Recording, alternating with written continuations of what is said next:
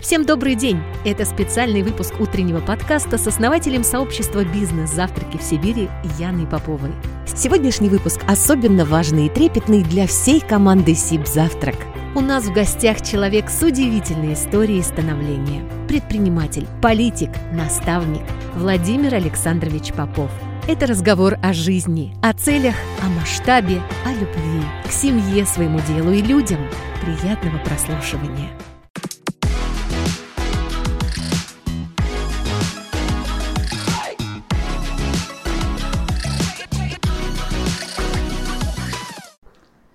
Сегодня у нас очень необычное интервью и для меня, и для человека, который сегодня принесет, проведет нас по своей интереснейшей истории жизни.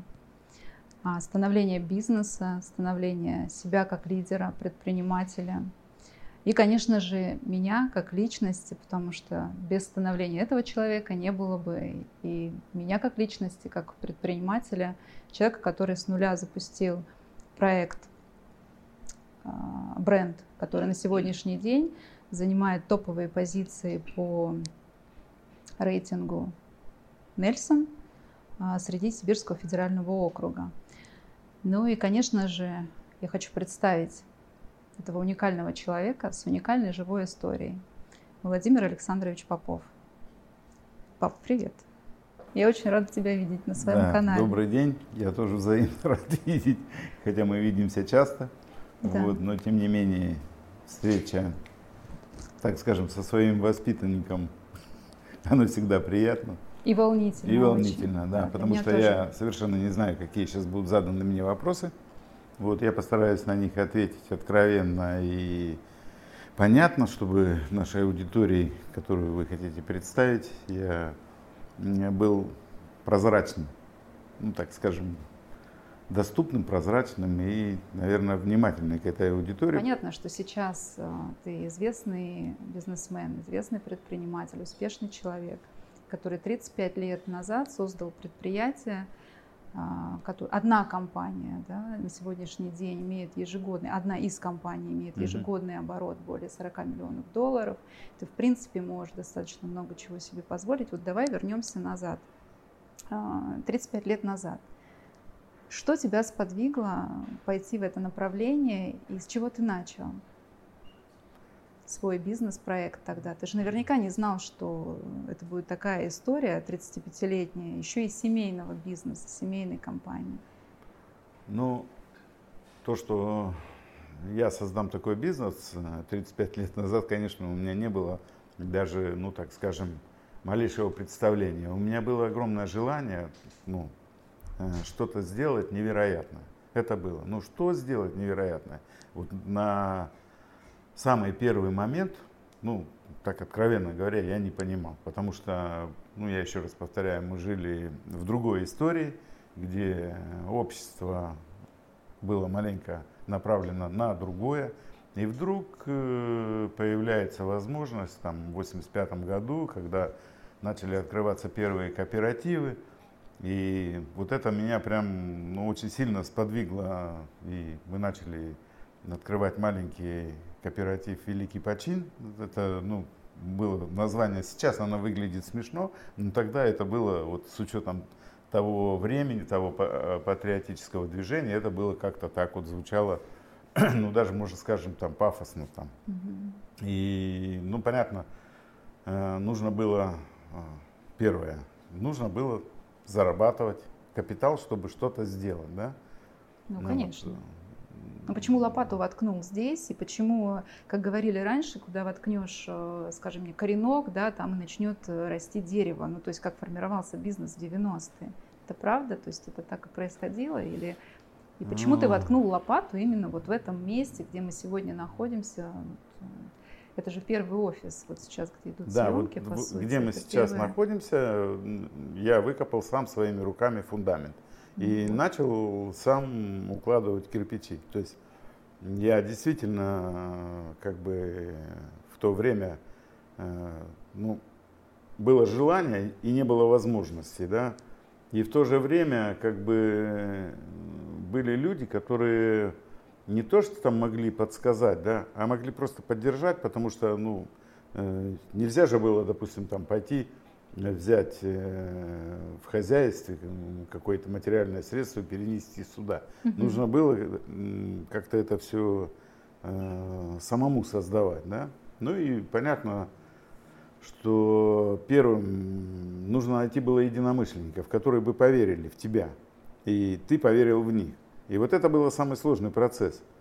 А когда мы, допустим, проработали первые там 2-3 месяца по созданию вот этого предприятия, тогда условно говоря, ну, все равно я уже имел как бы опыт организаторский, все-таки я работал и секретарем, работал и бригадиром э, на животноводстве, у меня уже были представления, за плечами был техникум, были великолепные преподаватели по экономике, вот, и по всем технологическим предметам, которые там зоотехния, агрономия, там, биохимия, ну то, ну, что то есть мне ты как необходимо. управленец уже на тот да, момент э, был. Я уже понимал там и некоторые первичные составляющие экономические и технологические.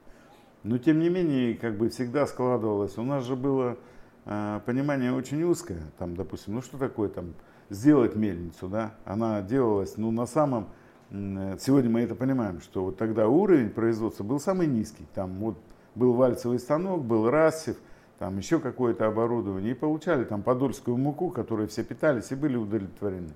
Время заставило шагать себя очень быстро, очень быстро. И вот здесь был самый главный момент, когда э, приходилось общаться с людьми, которые возглавляли серьезные хозяйства, там спецхоз Прудской, там совхоз Комсомольский.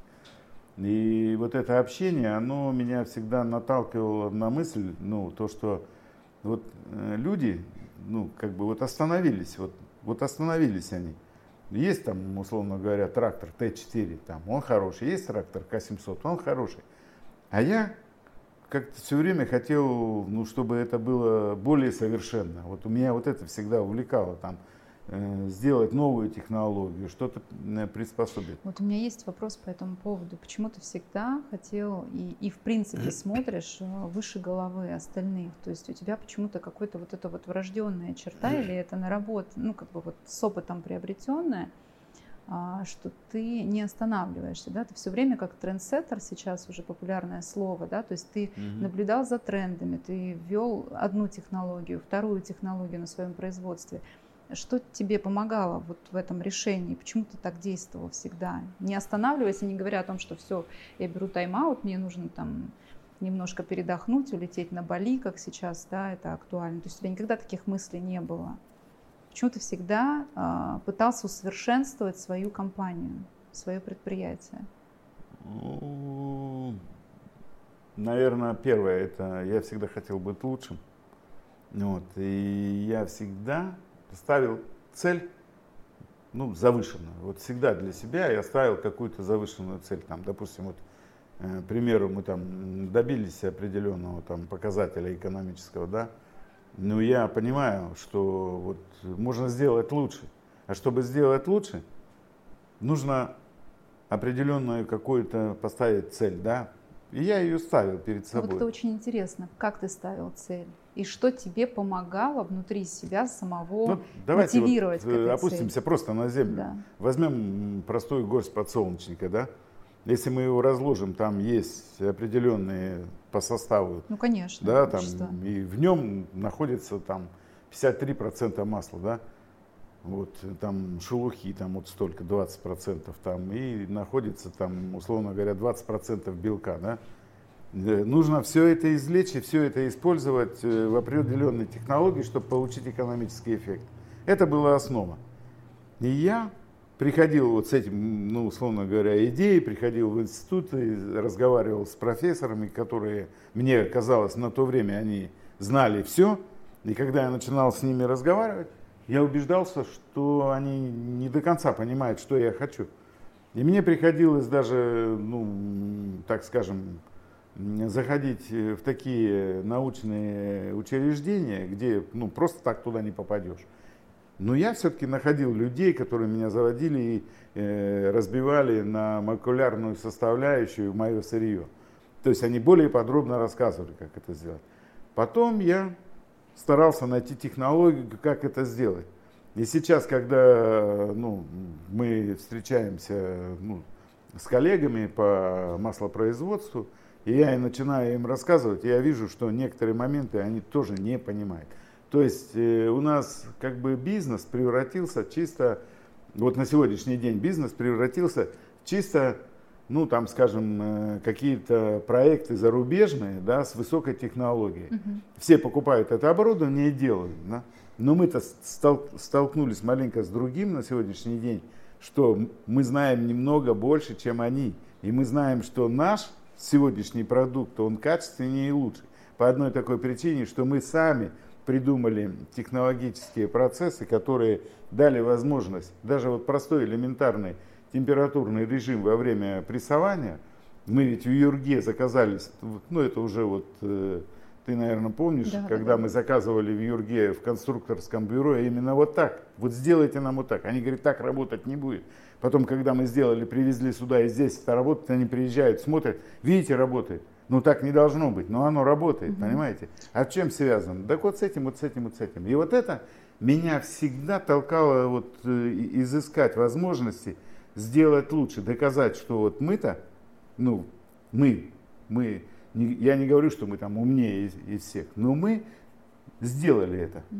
Вот. вот это важно было с самого первого дня, потому что я не стеснялся. Все же помнят, когда, условно говоря, там э, я как бы хозяин, собственник всего этого. Но я еду на КАМАЗе и везу там подсолнечник, там вечером там на экскаваторе копаю вот эту там какой-то выкапываю фундамент. Вот это, кстати, очень правильная черта любого предпринимателя, когда ты все процессы должен да. пройти сам и знать от и до технологию, знать технологию производства, технологию продаж. Но вот все-таки, если в двух словах а, описать вот этот принцип стремления к совершенству, к какому-то перфекционизму, к номер один, что, вот как себя подкрепить в этом? Молодому человеку, например, который, у которого не получается, не получается, и, а желание есть. Это же достаточно такая черта очень интересная, она самобытная. Вот, То есть это вера в себя самого? Я сейчас приведу неловкий угу. пример веры в себя, в самого, и настойчивость, и там самоотверженность. Вот, ну, просто-напросто. Вот есть люди, есть люди, их очень много, да, которые берет, там, строгает досточку, очень аккуратно, шлифует, там, все, он ее построгал, пошлифовал, и это его работа, он удовлетворен. Угу. Пять тебе, Сергей, пять. Так. Есть человек, который сделал такую же досточку, вот по параметрам, но она чуть-чуть вот не отшлифована там. Угу. Тебе два. Вот я, ну, изначально получал вот это два. То есть я стремился вот именно к два, да? То есть я быстро все делал там, потому что у меня вот это во мне заложено, мне нужно сделать очень быстро. Скорость. Скорость, потому что я понимал, что да, мы же прекрасно понимаем, человек рождается там с биологическим возрастом, способным прожить 300 лет, да, но как mm-hmm. он себя использует, столько он и живет. Но это как бы относительно все, правильно? И у меня вот этого нехватка времени, скорости мне просто была необходима. А чтобы стать успешным, это нужно, во-первых, в себя поверить. Вот хочешь стать успешным, ну ты поверь. Ведь каждый человек, он успешный.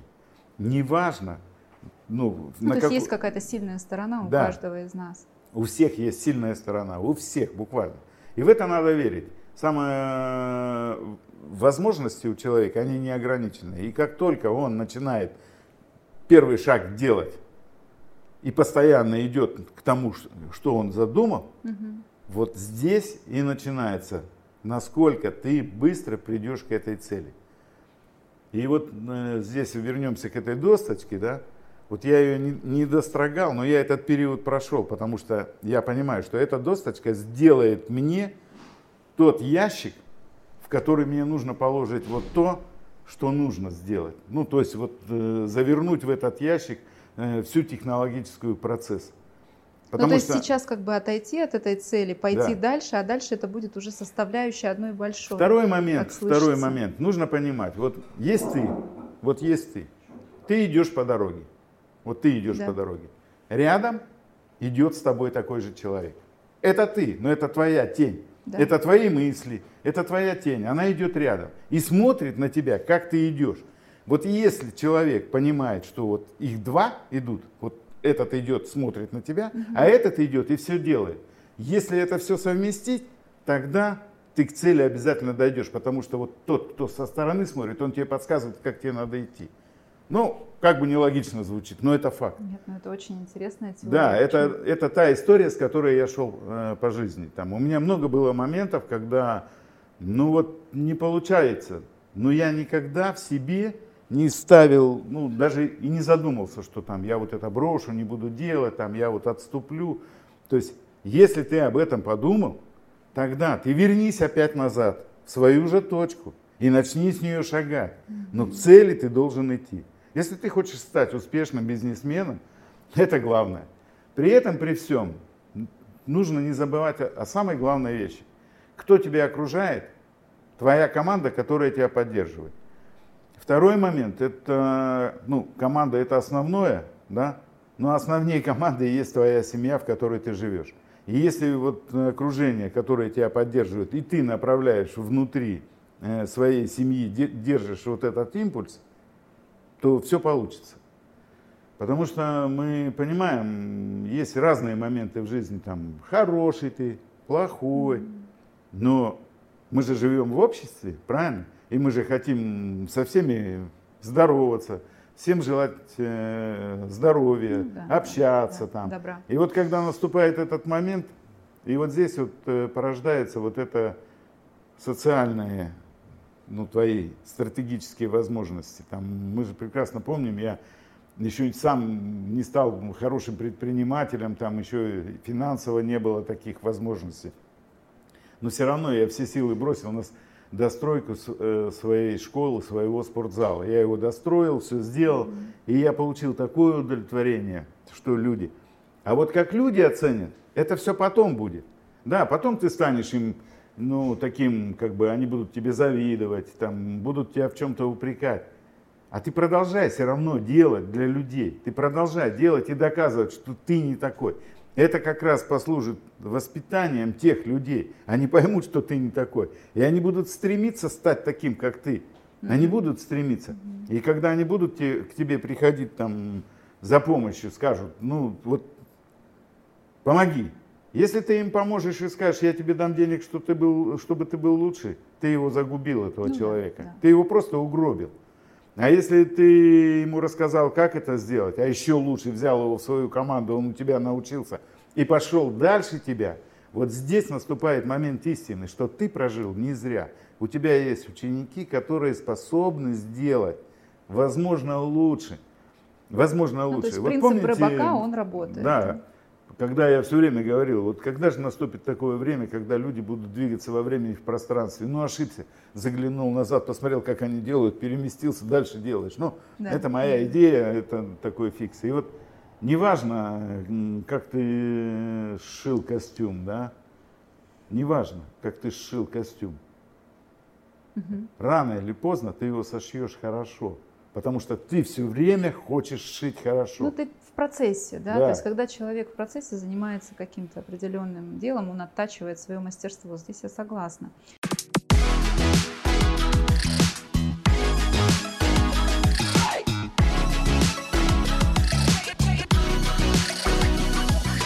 Вот мы поговорили про семью а в момент становления твоего проекта, тебя как предпринимателя. Как ты считаешь, вообще для человека важна поддержка семьи? Вот в эти моменты, когда он увлечен работой, увлечен каким-то проектом. Семья – это поддержка, это про, скажем так, тыл, да, там говорят закрытый mm-hmm. тыл. Насколько это важно вообще для человека? Вот мне интересно, потому что сейчас очень много среди молодых эм, существует такое мнение, да, там я карьери, карьеристка, например, я child free, да, то есть mm-hmm. я не про семью, я про карьеру, я про бизнес и так далее. Вот что для тебя поддержка семьи? Вот э, я приведу, может быть, неловкий, не совсем понятный пример, но для меня семья это основа вообще всего. И я откровенно живу для семьи, это не надо скрывать. Семья это тот механизм, который является основой, и дороже семьи у тебя ничего нет. Это просто, ну, наверное, составляющая жизни, основа жизни, семья. Но мы же прекрасно понимаем, что э, когда в бизнесе наступает, условно говоря, плохие моменты, ну, условно говоря, да, там изначально ты начинаешь делать бизнес. Ты все время вкладываешь в этот бизнес. Ты ограничиваешь семью. Семья ограничена во всем.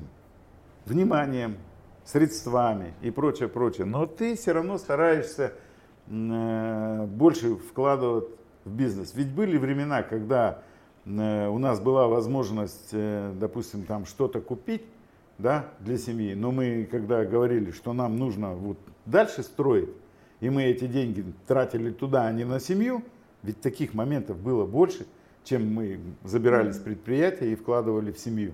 Вот больше в предприятие. И семья меня всегда поддерживала и понимала. И вот даже твой пример, ты поступаешь, получаешь права, поступаешь и каждый день ездишь э, на учебу туда, обратно, туда, обратно.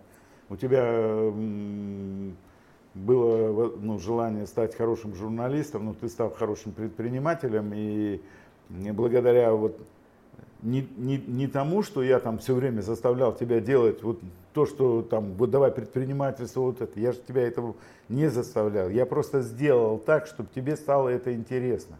Вот плавно, главно, стал э, как бы, ну никогда я тебе не говорил, что вот предприниматель это вот все. То есть, и потом, когда наступает момент, когда ты осознаешь, что вот семья вот коллектив, это тоже семья, а вот все общество, которое тебя окружает, это тоже семья. И ты начинаешь понимать. Да, наступают моменты, бывает, когда ну, огорчают тебя, там, условно говоря, со стороны, там, кто-то про тебя что-то там сказал, да. Э, у меня изначально, ну, все равно же у каждого есть свое тщеславие, когда ты хочешь доказать, что это не так.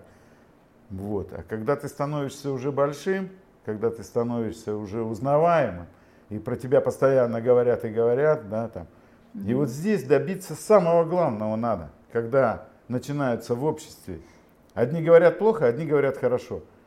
И вот этих, которые говорят хорошо, их становится больше, и они доказывают тем, что вы, ребята, почему так говорите? Вам просто, наверное, завидно вот что-то там, или вас что-то какая-то там, э, ну, по-русски говоря, жлобство додавливает. Так вы попробуйте сами это сделать и поговорите. Я, допустим, всегда хочу, вот если про меня плохо говорят, я хочу идти к этим людям и сказать, ну вы задайте мне вопрос.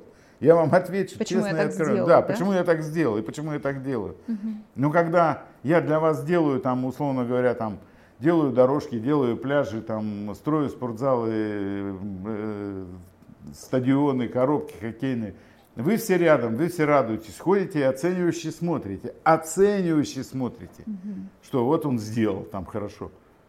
Но вы же не пришли ко мне и не сказали, а давай там мы вот выйдем там и сделаем какое-то там просто так вот. Ты же делаешь, и мы сделаем. Вы же этого не делаете и не говорите. Ну а как ты считаешь тогда, что необходимо, чтобы люди ценили, когда ты что для них делаешь? Откуда ценность? Вообще ценность это про что? Ну, Ценность это в том, что если вернуться к, к тому изначальному времени, ценность это э, в родителях, э, которые сумели тебе правильно воспитать и привить, ну, наверное, больше любовь к труду.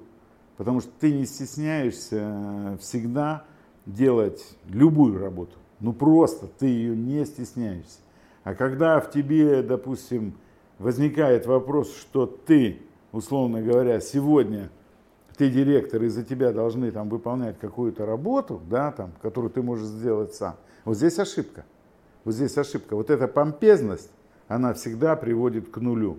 Изначально ты с нуля начал. Угу. Если ты начал вести себя помпезно, как предприниматель, то есть великий, там, ведешь себя высокомерно, всегда придешь опять назад к нулю. Всегда. Рано или поздно. Но это механизм работает Подожди, а как всегда. же про делегирование? То есть ты формируешь команду и делегируешь многие вопросы. Чтобы самому, самому заниматься я, стратегией, развитием. Вот э, наступает момент, когда ты воспитал, условно говоря, и делегировал свои полномочия одному, второму, третьему, и в, в общем-то это собралась mm-hmm. команда, да?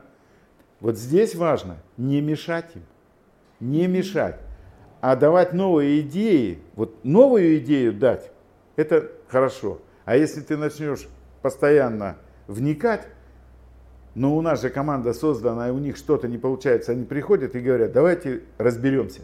Почему не получается?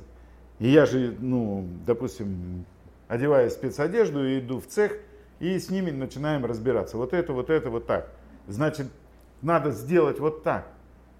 Я не говорю, что я там это сам. Я просто передаю опыт или возможности. И если я не могу этого сделать, мы собираемся всей командой. Им команда не может делать. Мы едем куда-то, ищем и находим. Но мы всегда решаем всю эту проблему вместе. Ну невозможно одному человеку сделать э, тот дезодорант, который по понравится всем. Понимаете, это нереально. Дезодорант понравится всем, если он будет сделан всеми. К нему привыкнуть надо. Ну да, согласна. Да. Что для тебя осознанность? Что ты вкладываешь в это? Ну, осознанность во мне тогда, когда я понимаю, что, условно говоря, я могу в реальности и в реальном времени просто помочь любому человеку. Вот просто помочь любому человеку. Это осознанность моя, потому что э, осознанность это движение мыслей в правильную сторону. То есть вот я мыслю правильно, да, и, и меня воспринимают. А если я мыслю неправильно, меня не воспринимают. Вот. Осознать то, что и прийти, ведь осознанность она опасная. Если ты осознал себя мы ворачиваемся к тому же, что ты вот такой, а все остальные вот такие, то это заблуждение. Потому что вот без них мы не сделаем вот это. Это заблуждение. Нужно всегда осознавать, что э, любое движимое и недвижимое – это материя, которая всегда с тобой рядом. И если ты ее будешь воспринимать правильно и двигать ей, то ты на правильном пути. Самое главное в жизни ведь э, не в том даже там, что ты осознал, а самое главное в жизни это что тебя признают. Вот тогда ты осознаешь, что тебя признали, ты осознаешь. А если тебя не признали, ну как ты осознаешь? Ну не осознаешь. Можно, конечно, вырастить э, хорошее, красивое дерево, да. Вот ты всю жизнь вы, э, растил красивое дерево. На этом красивом дереве появились плоды. Ну все хорошо. Ты осознал, вот оно все. А утром проснулся, смотришь, это дерево срубили. Просто ночью его взяли и срубили. Вот твоя жизнь кончилась на этом дереве. Вот кончилась. Я, чтобы осознать, я возьму косточку с этого плода, посажу и буду выращивать в такое же дерево. Потому что я понимаю, что это дерево я уже ну, не спасу. Его кто-то срубил. Ну для чего срубил? Если я начну разбираться, ходить, для чего это дерево срубили, да я лучше возьму эту косточку, посажу и, и начну выращивать второе дерево. Потому что я понимаю, что я вы, быстрее выращу второе дерево, чем я буду ходить там искать, кто его срубил. Мне вот это важно. Это про борьбу, про сопротивление? Это и про борьбу, и про сопротивление. Потому что любая ситуация, складывающаяся с человеком, и мы же понимаем, что человек с чем складывает, ну, сталкивается. Если мы все бы понимали, что не надо друг другу делать плохо, да, мы бы жили очень хорошо. Но у нас же всегда один ложит плитку, тротуарчик по собственному желанию, да, а второй портит его. Для чего ты его портишь? Ну это же тоже работа портить. Ну так, если правильно? Это работа. Знаю, Портит это. плитку. А один ложит плитку. Понимаете? Это сложный эффект, потому что воспитательный процесс вообще общества, это само понимание общества, для чего мы сложены как общество. И куда мы идем. И куда мы идем, для чего. Смотри, к вопросу о рисках я хотела бы подойти вот в таком формате. А, мне было 20 с небольшим, я пришла работать в компанию, и основной моей задачей, ну как я на тот момент считала, это создать бренд, о котором узнает весь мир. Угу. Ну правда, то есть у меня прям такая была фанатичная идея, но через какой-то определенный промежуток времени э, ты меня поставил уже у руля, так скажем, да, в совет директоров, то есть я какое-то время практически ну, была у руля, так и есть. Mm-hmm. Вот ты же рисковал? Ну, я тебе скажу, что самый главный момент, когда ты начала делать множество ошибок, так. вот, и их очень э, продолжительное время делал, я их э, не приходил тебе и не говорил там, Яна, ты вот здесь неправильно, вот это неправильно, вот это не так. Такого же не было. Все проходило со стороны. Мы просто подрегулировали ситуацию. Потому что если человека начинать заранее говорить, что он делает не так, вот это, ну, отобьешь желание сделать этот ход, о котором ты говоришь, создать вот этот э, мировой бренд. И, в принципе, на сегодняшний день он у нас есть, этот мировой бренд, и он создан, и мы сделали то, что, в принципе, не делал никто. Но это уже сделал не я, это сделал нет, ну вопрос о рисках все-таки. То есть ты рисковал в тот момент, а как ты вообще относишься к, ри- к рискам? Вот что тебя поддерживает, когда ты рискуешь? Или ты просто вот, ну, как ты говорил уже, да, там убрать эту досточку, забыть о ней. То есть это же тоже риск своего рода и пойти в другое направление.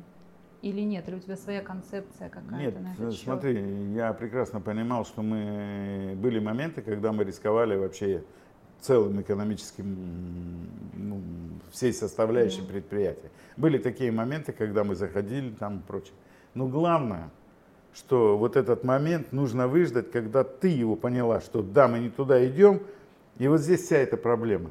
А уже когда мы начинали исправлять, если ты помнишь, тогда включался я, как его исправить. И мы его исправляли.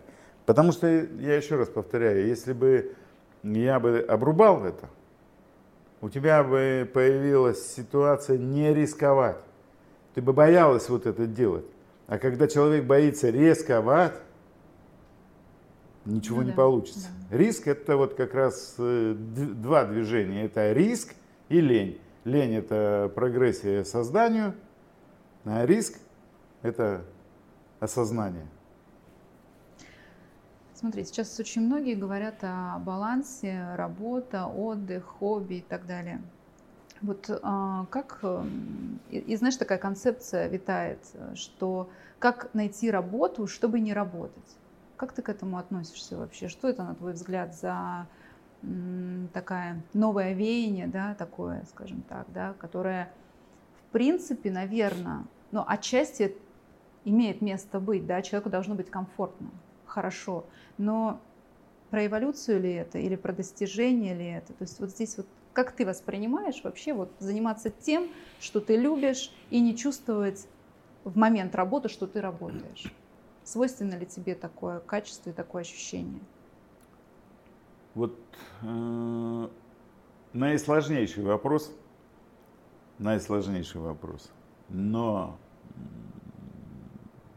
этим вопросом занимались ну, все, наверное, наша, вся историческая наша общественная деятельность, она была, заключалась в этом, там, создать ком, э, коммунизм, чтобы все, у всех все было и все было хорошо, там, каждому по возможности, каждому по способности, там, и прочее, прочее. Это мы уже проходили.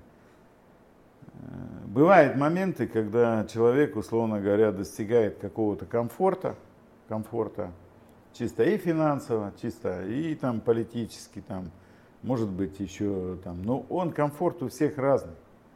Кто-то живет э, в деревне, держит свою, там, условно говоря, там, подсобное хозяйство и живет на определенные средства, никуда не лезет, ему комфортно, все хорошо, но он никогда не, не был это самое, на море, ну, к примеру, да, ну, никогда, он мечтает, рано или поздно у него мечтает сбылась, он рад. Есть люди, которые, условно говоря, э, им повезло. Вот здесь ну, слово применить повезло, оно будет актуально.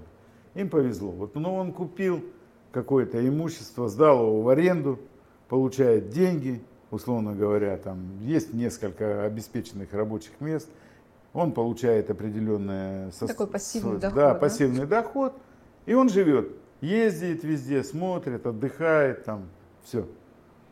Но это не путь э, к совершенству. Это путь успокоения и просто сна какого-то. Мы как раз сегодня переходим к другому моменту, очень важному, когда наше общество стремится настолько быстро развиваться, да, потому что столько впереди интересного, столько впереди необычного, да. И вот как раз мы должны понимать, вот если мы успеем на сегодняшний день создать такое общество, которое будет комфортно всем, это будет правильно. Но я не говорю про прям вот, чтобы никто не работал, само, а вот чтобы такое общество создать, каждый должен внести определенную лепту. И нужно научиться уважать друг друга. Просто, просто элементарно уважать друг друга. Да, никогда не будет такого, что кто-то делает одинаковую работу. Никогда. Кто-то делает больше, кто-то делает меньше. Но нужно понимать, вот есть один человек, да, который, условно говоря, производит там, собственным трудом определенное количество какого-то продукта. А этим продуктом пользуются там 100 человек. И вот в этих 100 человек 50 вообще ничего не делают, о чем мы только что говорили. Mm-hmm. Они просто ждут этот продукт. Но за этот продукт они ему как бы вроде оплату делают, да? А оплата эта взялась у него, когда он раньше что-то там вот ему повезло, о чем мы говорили, mm-hmm. да? Mm-hmm. Да кто из них пассивней? Тот, который живет и производит, или тот, который получает и отдает? Ну, конечно, тот, который получает, он пассивный. И вот здесь общество сталкивается со стопором. Она упира, упирается в стену. Сидит группа молодых, красивых ребят в кафе, рассуждает о каких-то проектах, да, и рассказывают друг, друг другу интересные вещи про большие деньги, про большие самолеты там прочее. В это время в деревне Путь Ильича или там еще какой-то, ребята, фермеры, работают в поле. Они создают этот продукт, который придет на стол вот этим. Вот эти мечтатели, а те созидатели. Но всегда же идет перемещение. Рано или поздно они могут поменяться местами. Потому что эти стремятся к этим, а эти уже ни к чему не стремятся. Но если те стремятся, они же придут на их место. Ну, рано или поздно это случится. Ну, они могут как вариант придумать какую-то технологию, которая, ну, благодаря тому, что они больше такие а, визионеры и даже, вот, наверное... сейчас ты, вот сейчас ты правильно мыслишь. Вот эти, которые сидели в кафе, они придумали хорошую идею. И этим э, ребятам-фермерам прислали Э, трактора, которые работают на компьютере. И эти ребята ну, приехали и сели с ними рядом в кафе. Если это произойдет, тогда это эволюционные технологии. А если этого не произойдет? А это произойдет? А?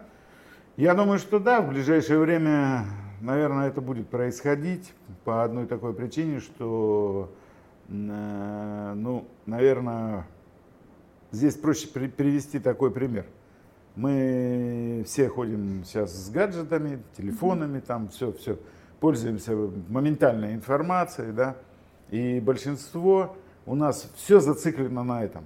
Все мы черпаем из интернета. Правильно? Да. И потихоньку, потихоньку, потихоньку мы оттягиваем вот эту практическую ситуацию, затягиваем ее вот в эту электронную вещь.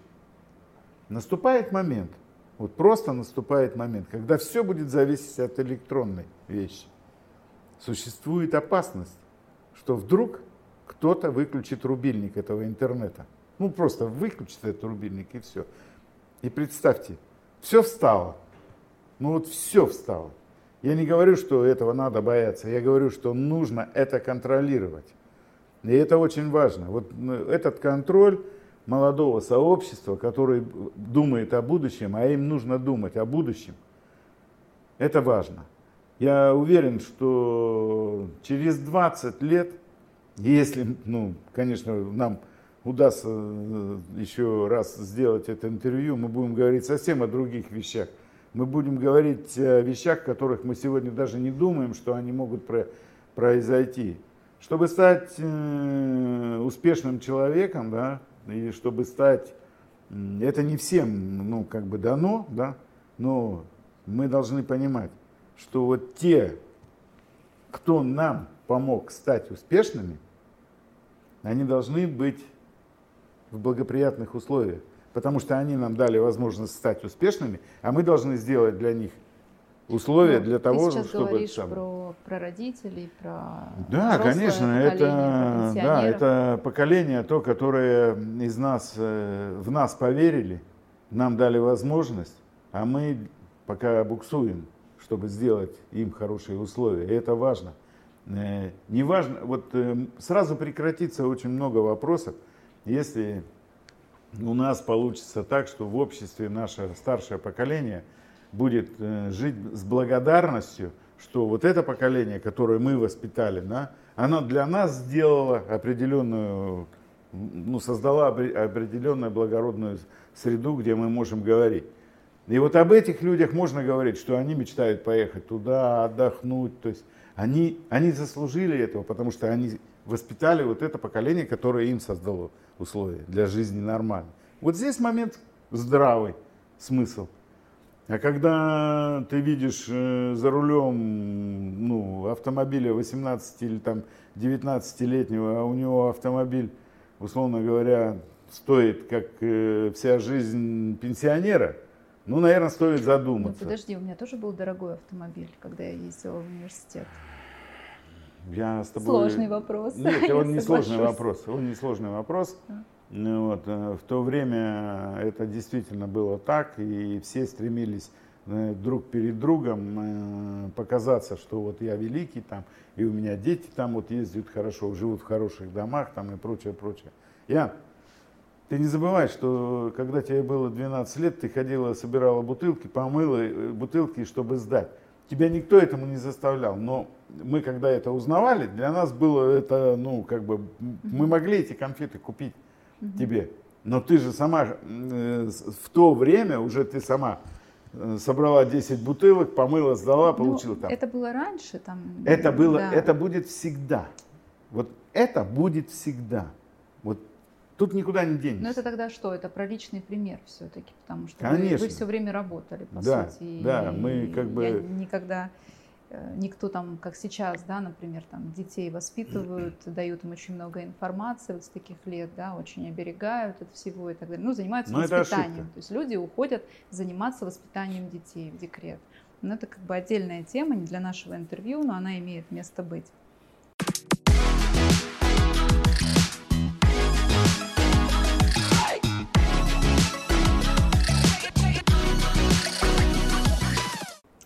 Расскажи про свои увлечения. Ну, у меня как бы э, масса увлечений, на которые у меня, как обычно, не хватало времени, но тем не менее для меня как бы э, больше всего вот мое увлечение составляет, да, оно как-то связано с э, подрастающим поколением. И если я, допустим, заметил какого-то талантливого мальчонку или там вот мне просто охота, чтобы он как можно быстрее начал развиваться. Ну, таких примеров много. Там и в спорте, и в учебе, и в лечении тогда. Вот, то есть это мое как бы, ну, вот, оно не увлечение, это мой стиль жизни. Это опять про осознанность. Да, это слышится. а то, что, как бы, ну, ты же помнишь, сколько здесь э, занималось э, ребятишек. Мне надо на производстве, а я с ними тут э, Мгм. карате занимаюсь, там, э, хоккеем. э, То есть мне хотелось, чтобы вот...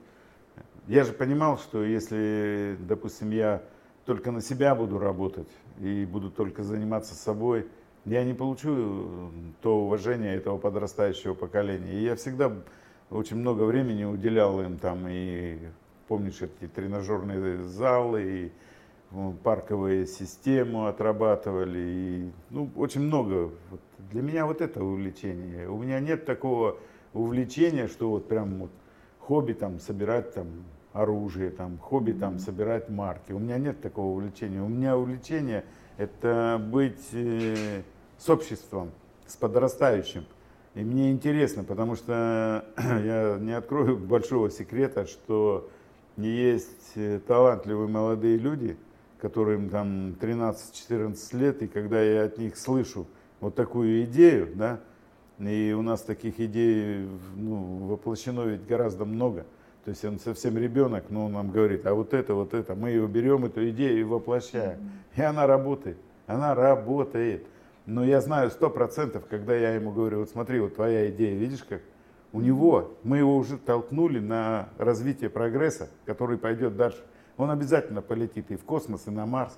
И я думаю, что еще доживу до этого, что кто-то из моих э, ребят-воспитанников там, потому что, понятно, есть и дурные примеры, которые там со мной вот занимались э, ребятишки, которые научились там, условно говоря, хорошо подготовлены физически, да, и он возомнил вот, о себе, что он может э, за себя там не только постоять, но и кого-то еще и защитить, и там получается уже маленько другая история. Но ведь на всех, так скажем, не хватило возможностей и сил. Ну так вот. Но это вот печально. Это вот печально. Много же историй, mm-hmm. которые закончились там не очень хорошо. Тем не менее, как бы я же все равно их не бросал, как бы они, в какую историю бы они ни попадали. Я знаю, что он мой.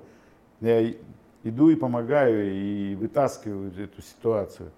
И благодаря этому за всю вот историю моего общения с молодым поколением, с, с нами. Да, вот даже простой пример, вот Сергей, наш генеральный директор. Uh-huh. Вот ну, ты же помнишь, когда я заезжаю, смотрю на вахте, на охране стоит парень. И вот у меня как ёкнуло. Я останавливаюсь. Я говорю, Сергей тебя звать? Да, Сергей. Сергей, сходи мороженое купи. Он мороженое пошел, купил. Мы с ним поели мороженое. На следующий день он начал работать э, на заводе простым рабочим. С охраной начал разработать. И через 7-8 э, лет он стал моим помощником. Сейчас это генеральный директор. Это один из ведущих специалистов масложировой промышленности страны. Он бывает на всех форумах, он бывает на всех э, мероприятиях. Его, уже ему звонят и говорят, а как вот так вот сделать? Там, и прочее, прочее. То есть вот это дорого стоит, но он же не один такой, их много. Там, они же все рядом. Нас с 90-х, кто заниматься начинал бизнесом, нас осталось на одной руке посчитать. Те, которые добились вот, э, реально экономического существования. Но мы всегда стремились понимать две вещи, которые мы научились нормально считать. Нормально воспринимать. Есть валовый продукт, который нужен на внутреннем рынке, есть покупательная способность, на которую сейчас начали обращать внимание, как ее нарастить. Нарастить ее очень просто. Но сегодня мы, если нас было там 2, 3, 5, 10, которые занимались социальным партнерством всю сознательную историю бизнеса, да, сегодня готовы пойти все на это. Все начали понимать, что все, ребята, пора, за, закончилась история. Отдавать, да Э, закончилась история иметь в шкафу 40 костюмов и 20 машин. Закончилась. История началась другая. А почему она закончилась? А? Почему она закончилась, как ты считаешь? Ну, потому что сегодня, э, наверное, все-таки... Люди вот это, поменялись. Ну, я не скажу, что, что прям люди совсем поменялись, но сегодня вот это материальное потихоньку переходит в духовное ну, я так образно говорю, сильно с большой буквы, духовная, но она переходит в социальное, потому что мы понимаем, что мы должны э, воспитать молодое поколение, да, и обеспечить взрослое поколение. Вот когда молодое будет э, получать то, что ну, необходимо для того, чтобы создать, а взрослое население будет обеспечено всем для того, что, о чем мы говорим, чтобы они имели возможность, угу. реализовать себя ну, в своем, и, ну так скажем, и медицина, и отдых, и там все материальные средства, ну, мы считаем, что вот эту середку, которую мы занимаем, мы проработали не зря. Смотри, а, ты, в принципе, мог бы жить а, в любой точке мира.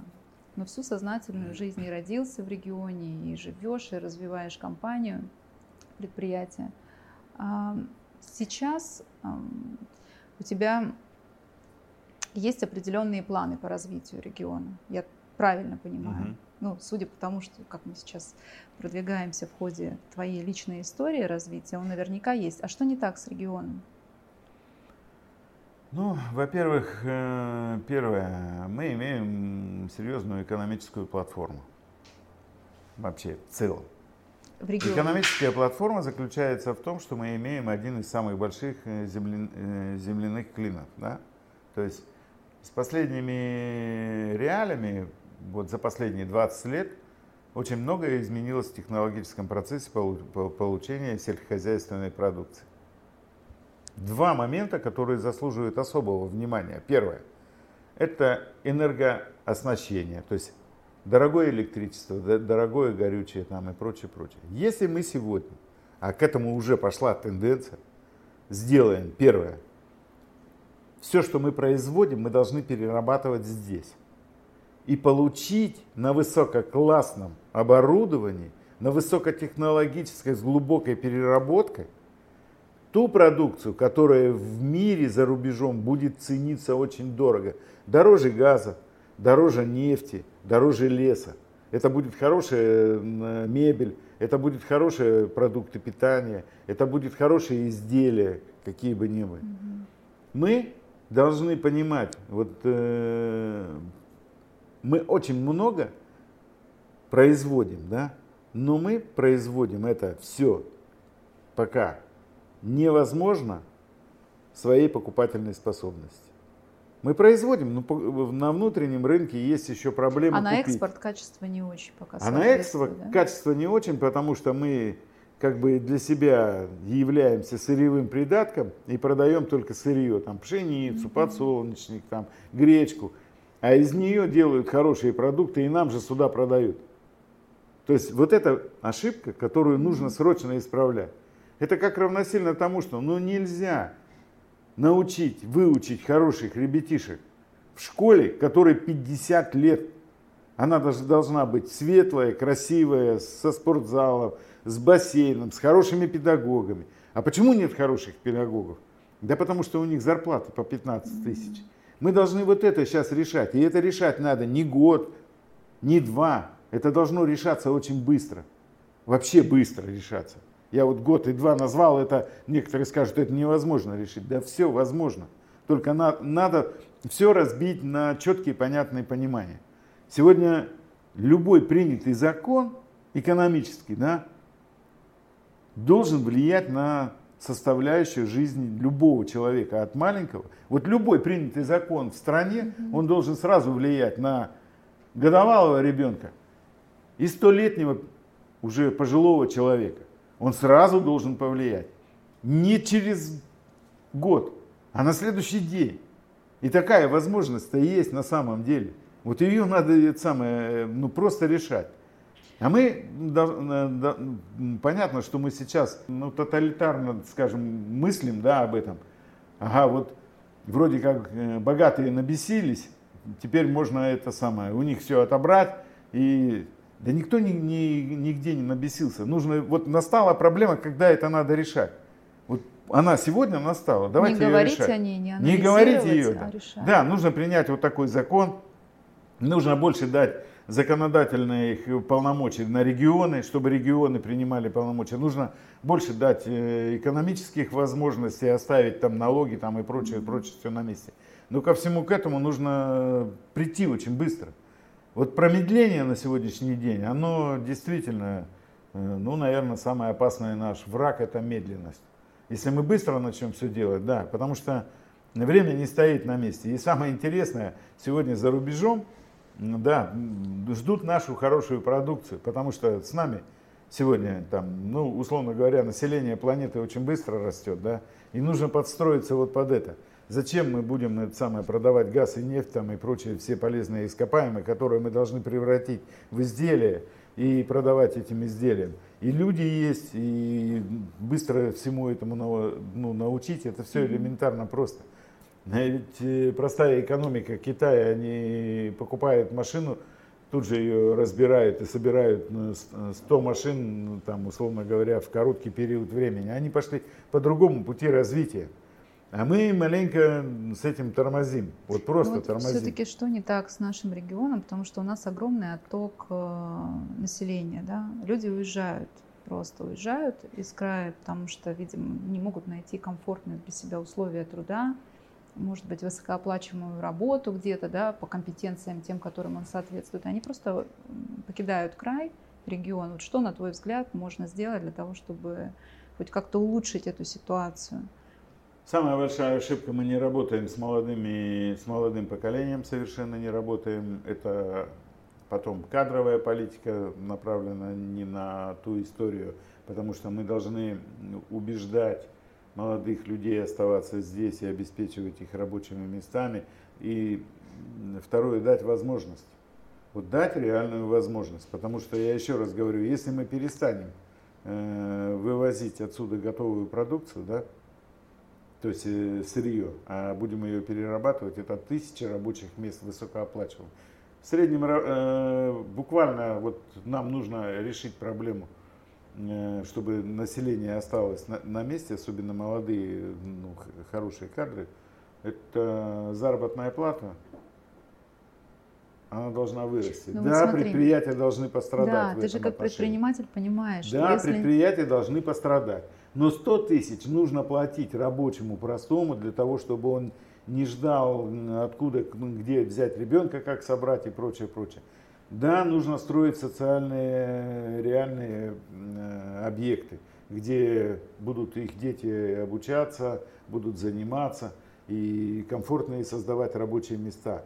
Именно комфортные рабочие места. Вот этим нужно. И именно хорошая заработная плата.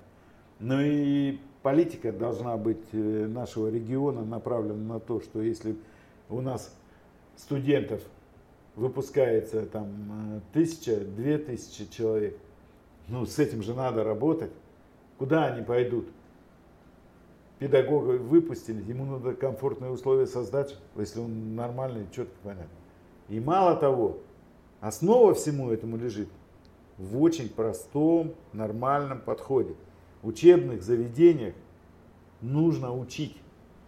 Учить, а не собирать деньги для того, чтобы он там обучился. Это две разные вещи. Если Учить, мы учиться, научим, да? нет, если мы там научим специалиста высококлассного, мы его должны обеспечить работой, потому что мы вложили на обучение, мы должны обеспечить его рабочим местом хорошим, мы должны дать ему возможность немного подкрепить и развить. Ну и воспитательная работа, она же должна быть с ними. Мы же должны этим, этим заниматься. У нас первое, ну в любом случае на каждом регионе все-таки есть какая-то национальная идея. Если мы живем на Алтае, то наш Алтай это один из самых красивейших регионов, это самый такой прекрасный регион, где можно действительно все создать и этим гордиться. Но у нас гордость пропала, у молодых людей пропала гордость за свой регион. Если раньше, условно говоря, ну давайте просто приведем пример. Ну давайте представим человека, которому 30 лет, он 15 лет там уже отработал на тракторе и получил героя труда за показатели.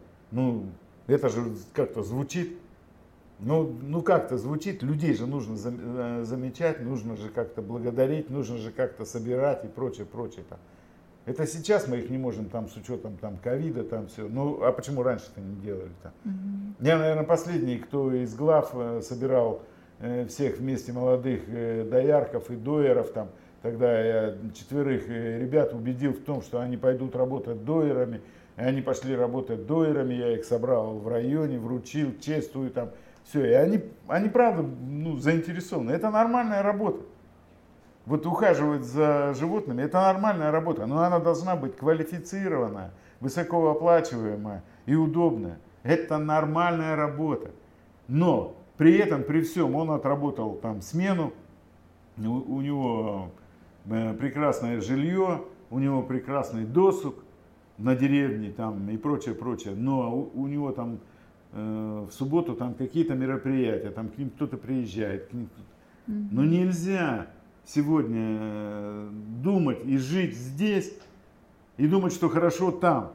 Ну там Конечно. нехорошо, но это глупо. Ну, когда приезжаешь э, в это самое, условно говоря, в поселок, а в поселке, э, ну, Нету ничего. Ну, понятно, они, чем они занимаются? Ну, гонят самогонку, пьют и, и хорошо. Там тыква выросла в огороде. А когда приезжаешь в школу и видишь, э, баба Вера, условно говоря, там 70-летний педагог и три ученика, они ученики, ну, она одна у них с первой по третий класс, а это есть. Вот когда в Павловске я с Боровикова закрыл эту школу и перевез в Ремзаводскую, сколько было там криков, гамов. Но я же нашел возможность купить этот автобус, организовать, чтобы они их возили.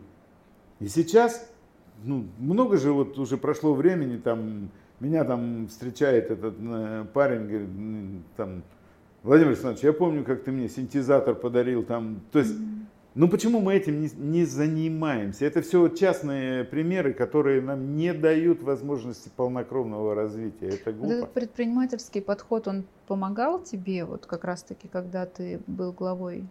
Ну, конечно. Опыт. Понятно, что скорость, вот ты уже сказал, один из основных твоих таких, э, так скажем. Мы забываем одно. УТП. То, что в предпринимательстве приходят э, электронно-аналитические все возможности на сегодняшний день, а это люди. Это сокращение людей. Угу. Это, ну, это да. условно говоря, сокращение людей. Потому что, ну, хорошо, мы понимаем, там у нас э, есть определенный срок выхода на пенсию, там он увеличился, это все понятно, но есть несколько проблем, почему он увеличился и почему его там, это самое, он сократится, как только э, молодые люди начнут э, ну, более-менее выполнять ту работу, которую выполняли их предшественники. Работать-то некому. Мы все кричим с одной стороны, дайте нам работу, мы готовы дать работу. Да, да, да, даем заработную плату, нормальную уже. Ну вот по нашему предприятию в 50-60 тысяч рублей средняя заработная ну, вот я плата. Почему про отток и говорю да. из региона, что некому да, она работать. нормальная, но все равно. И плюс ко всему к этому у нас же еще и рабочие пенсионеры есть, которые работают и не хотят уходить, потому что ну вот э, пенсия маленькая. Вот о чем мы говорили. А если бы пенсия была бы у него там 1080, ну ни один бы пенсионер не пошел бы работать. Не пошел бы работать. Так, может быть, все-таки не в сроки удлинения пенсии, а в количестве пенсий, которые материально надо выплачивать. Тогда, может быть, это повлияет. Угу. Тогда и ну, вот видишь, ты мыслишь просто как действительно предприниматель уже с опытом. А какой финансовый совет ты бы дал сегодня предпринимателям, начинающим? Ну, может быть, там средним. Сейчас очень развит малый бизнес. Какой главный совет финансовый? Самый э, главный финансовый совет, э, во-первых, э, нужно будет задуматься, когда ты получишь первый миллион чистой прибыли, куда ты его потратишь вот, это важно. Вот. Согласна. Да, это важно. Второй момент, когда у тебя появляются, ну, условно говоря, свободные средства, вот когда они у тебя появляются, свободные средства, расширяйся и углубляйся. В себя? Нет, в производство. А как насчет теории развивать себя? обучаться, получать новые навыки. Это тоже сейчас такой один из актуальных трендов. Ты же меня спросила про малый бизнес. Да. Ну, про малый бизнес это степень такая, если ты остаешься в малом бизнесе, что ты у тебя ограничено, ты хорошо знаешь свою технологию, все угу. это самое, и развиваешься, и твой бизнес является составляющей для другого бизнеса, угу. то тогда зацикли. Если ты задумал из этих малых, малых, малых, малых бизнесов, Шагнуть которые объединятся, выше и соберут. Вот, ну, возьмем простой пример. Вот э, один делает болты, один делает шестеренки, третий делает вот это. Mm-hmm. Они потом решили объединиться. Это все в одном городе. Город называется Рубцовск. Вот. Они объединяются и создают концерн по созданию новейшего лучшего трактора в мире. Лучшего трактора в мире. Это производство, где будет работать 25 тысяч рабочих с высокой заработной платой. А за этим трактором они его еще не успели со- собрать, а там уже очередь стоит. Конечно, этому надо научиться. Нужно создать теоретическую школу для создания вот такого молекулярного mm-hmm. общества. То есть молекулярное общество, оно соберется из вот этих вот молекул и создаст вот всю эту ситуацию. А женщинам-предпринимателям какой бы ты дал финансовый совет? Женщины это же совершенно Не, ну, женщины другой это двигатель, подход. двигатель вообще э, экономики, и это очень важно, потому что наши женщины, особенно нашего региона, это, ну так скажем, э, потенциал нереальных возможностей, потому что у нас есть нереальные возможности по созданию вот как раз вот этого женского продукта, да, там условно говоря, там всякой парфюмерии там и прочее, прочее, прочее. Вот если такое общество появится и начнут создавать э, такие, э, ну так скажем, я не люблю это слово кластеры, но такое объединение, где будут создаваться великолепные парфюмерии, где будет сшиться самая лучшая одежда в мире, там и будет, ну, наверное, вот я понимаю. Ну, то есть что... женщина основной потребитель? Ну, конечно. То есть женщина принимает решение вообще в принципе. Ну а как? А почему ты всегда поддерживал женщин? Ну, потому что я в них вижу более трудолюбие и более, так скажем, э, потен, потенциал вот в этом. Они всегда, э, ну, последнее время это как бы больше носители благого в семью. То есть вот они, они, они живут ради семьи больше, чем мужчина. Но это так. Раньше как-то было наоборот, тут хозяин, он там семью содержал. А сейчас все поменялось вдруг. Вот женщина, она там воспитывает детей, создает какой-то бизнес, там из последнего тянется и прочее. И сообщество бизнеса у женщин, оно быстрее развивается. Почему мы прекратили, как бы, вот Э, основное хобби для нашего общества было бы простое, да, там, да вы возьмите просто начните читать книги не в интернете, вот заметьте, не в интернете, а просто начните читать реальную нормальную книгу, купите и прочитайте, и вы поймете, почему я это сказал. Вот просто возьмите, купите и прочитайте, и вы поймете. Это важно. А то, что касается там все поедут учиться, ну там, условно говоря, в Сколково, повышать свои квалификации там и прочее, прочее. Но поверьте, это нужно оценить. Это нужно оценить сначала. Вот для чего тебе это нужно mm-hmm. научиться? Учиться всегда да, с этим надо. я согласна, что нужен запрос. Да, нужно просто оценить. Если эта оценка будет правильная, ну да, тогда надо поехать и научиться, как правильно mm-hmm. пришивать пуговицы или как правильно выстраивать модель бизнеса большого. Но я больше чем уверен, вот э, за мозгами женщин стоит будущее. Я в этом уверен. Женщина-президент в России – это сильная позиция? Это сильная иллюзия? позиция, я думаю, что к этому мы идем, и идем семимильными шагами. Я вижу, что женщина-президент достаточно молодой, грамотный, умный, без амбиций вот этих вот э, взрывных идиотских предложений. А вот э, женщина-президент, это, ну, наверное, такой факт свершится у нас в России. И два буквально заключительных, и перейдем к Блицу. Ты когда-нибудь думал о том, что, в принципе, ну, как бы вот я достиг достаточно уже больших показателей, много что сделал, взрастил поколение, как ты вот сейчас э, рассказывал, и, в принципе, взять какой-то тайм-аут. Я уже подходила к этому вопросу ранее. Вот вообще у тебя такие мысли когда-либо посещают или нет? Вот этой передышки, какого-то потолка, да, так называемого сейчас, об этом тоже говорят. Ты достигал потолка? Нет. Я его никогда не достигну по одной такой причине, что ну, наверное, я всегда стремлюсь просто жить. Но для меня жизнь это как раз реальная жизнь. Вот в реальной, я хочу жить в реальной жизни, и я никогда не достигну этого потолка, и это нереально и невозможно.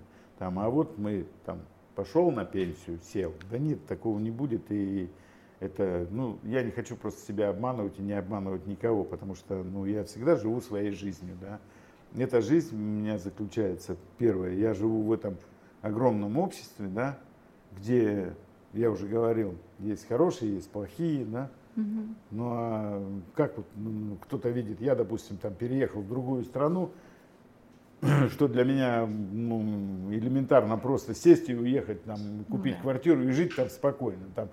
А как спокойно жить-то? Ну жить-то как спокойно? Я и здесь спокойно живу. А там-то что, лучше, что ли? Вот какие-то мысли у людей. Уехать за границу, там жить. Так родина моя здесь, я тут родился, вырос, тут мои предки, тут мои дети, тут мои друзья, мое общество здесь. Куда ехать и для чего ехать? Ну, уехал там в Америку, живешь ты на деньги, которые ты заработал на своей родине. В России, да. да, в России. И ты такой счастливый, что ли? Да это глупость номер один. Вообще в России должны жить россияне. Вы создайте здесь общество, чтобы к нам попробовали приехать, а мы потом посмотрим, ну, надо им здесь. У нас должно быть создано лучше, а мы здесь посмотрим, нужны нам американцы или не нужны. Вот. Ну вот это глупость вообще какая-то вот, несуразная. Когда задают такой вопрос, думаешь, ну как-то он, наверное, не, не наш. И смотри, небольшой блиц в окончании нашего интервью а, посвящен теме, как изменится мир через 30 лет. Как ты считаешь, какое качество в человеке нужно развивать в ближайшее время? Эмпатию или финансовую грамотность? Ну, буквально одно, вот что-то выбираешь, одно из двух. То есть блиц-опрос, он предполагает очень короткие ответы. Я думаю, нужно становиться технологически грамотным человеком, потому что технологии, они сегодня превыше всего. Финансы, они выпадут вообще, их как таковых финансов не будет. Будет расчет это время, будет расчет это грамотность и прочее, прочее. Как такового финансового рубля его не будет. Это глупость, и в этом даже не надо. А технологии, которые позволят обеспечить человека там необходимым питанием, лекарством, одеждой там и прочее, прочее. Вы поверьте, скоро исчезнет э, все эти гучи, мучи, это все это исчезнет. Да, человек будет одеваться хорошо, ну, там удобно, там и не обязательно на нем там будут какие-то, потому что это все будет везде ну, делаться, и маленько мир поменяется другой. Может быть, нам зимняя одежда не нужна будет, а может быть, наоборот, нам много зимней одежды надо будет. Или в капсулах будем жить там. Очень мир интересно. меняется очень быстро, потому что чисто биологические возможности человека теоретически меняются, меняются климатические условия и меняются возможности чисто технологические. Технология стоит за том, что вот как раз мы говорим, это электронная система, да, угу. и очень много поменяется в тизотрической вот из, изометрии. То во есть что лучше, изометрии, во что лучше инвестировать, в землю или в криптовалюту? Да, конечно, в землю. Криптовалюта – это создание, о чем только что мы говорили. Оно рано или поздно вот к этому и приходит. Вот криптовалюта – это механизм, так скажем, психолог, психологический.